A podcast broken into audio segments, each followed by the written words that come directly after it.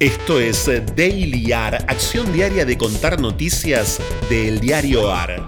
El diario AR es un medio hecho por periodistas y lectores al que podés sumarte y asociarte ingresando a eldiarioar.com. Mi nombre es Franco Torchia. Instalado. El viernes inaugura y promete. Viernes es el nombre de la posibilidad. Habrá que ver qué queda de él cuando el lunes sea tan real como su énfasis. Titulares de hoy del diarioar.com. La pobreza en el primer semestre alcanzó al 40,6% de la población mostró una ligera baja respecto del mismo semestre de 2020. Según datos del INDEC, 18,6 millones de personas no contaron con los ingresos necesarios para cubrir la canasta básica de consumo. La indigencia se mantiene por encima del 10%. Alberto volvió a mostrarse junto con Cristina y pidió terminar con la división en el país. El presidente encabezó la presentación del proyecto agroindustrial en Casa Rosada junto a la vicepresidenta, el jefe de gabinete Juan Mansur y el ministro de Agricultura Julián Domínguez. Quiero que podamos construir entre todos el país que nos merecemos, destacó el mandatario desalojan a 100 familias en un asentamiento en el barrio 31 y el CELS denunció el uso desproporcionado de la fuerza. Efectivos de la policía de la ciudad de Buenos Aires, junto a funcionarios judiciales, rodearon el predio donde se había asentado un grupo de familias. En el terreno tomado había un basural conocido como la containera. La ciudad prevé destinarlo a la construcción de una escuela. Vergüenza.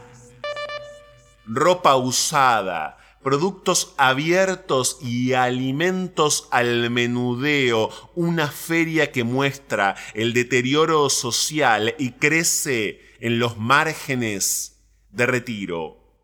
Durante la pandemia se amplió el comercio informal y el trueque en las inmediaciones de la terminal de ómnibus y trenes de retiro. Los puestos con distinta estructura y mercadería van desde la Avenida Libertador hasta el interior de la Villa 31 publicidad oficial, baja calidad en la información, concentración y premios a los amigos. El gobierno aceleró el gasto en pauta oficial en el año electoral, además de que los medios más grandes se llevaron el mayor porcentaje y que sigue la centralización en Buenos Aires, hubo un marcado crecimiento de la publicidad en digital, la calidad de la información publicada por el Estado empeoró y las editoriales amigas reciben ingresos que no se corresponden con sus niveles de audiencia. Orgullo una pyme comenzó a cultivar cannabis legalmente junto al INTA en Pergamino.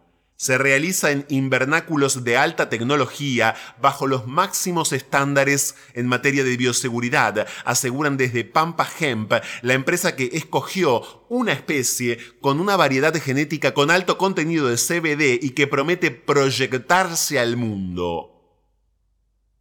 Proyectarse al mundo proyectarse al mundo. Proyectarse al mundo. Sus pensamientos divagaron hacia la posibilidad de una intriga interestelar, intriga en exceso sutil, pues ninguna señal de hostilidad se había cruzado entre ninguna de las cinco razas conocidas de la galaxia. Más aún, las distancias entre los mundos eran tan considerables que no resultaba rentable la enemistad. Incluso el más mínimo contacto entre ellas era, desde todo punto de vista, imposible. Ni los intereses políticos, ni los económicos aconsejaban romper hostilidades. Fragmento del cuento Los ojos hacen algo más que ver del escritor estadounidense Isaac Asimov.